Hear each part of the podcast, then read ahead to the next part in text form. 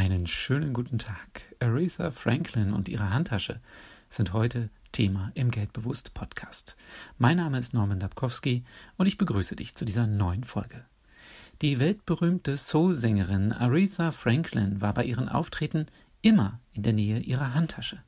Oftmals nahm sie die Handtasche mit auf die Bühne und stellte sie auf das Klavier. Und das hatte seinen Grund. In der Tasche war Bargeld, ihre Gage für den Auftritt. Aretha Franklin hatte ihre Prinzipien.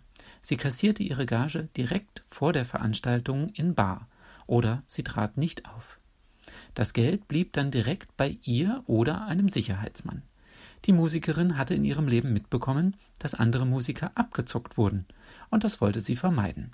Sind wir ehrlich, niemand will missachtet werden, und eine Gage vorzuenthalten ist eine Form von Missachtung.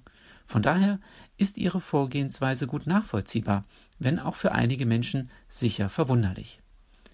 Bares ist und bleibt eben Wahres. Oder auf Englisch Cash is true. Aretha Franklin starb am 16. August 2018 im Alter von 76 Jahren und hinterließ ein geschätztes Vermögen von 80 Millionen US-Dollar. Ich weiß leider nicht, wie viele Handtaschen voller Bargeld das sind, aber es ist zweifellos eine große Menge Geld.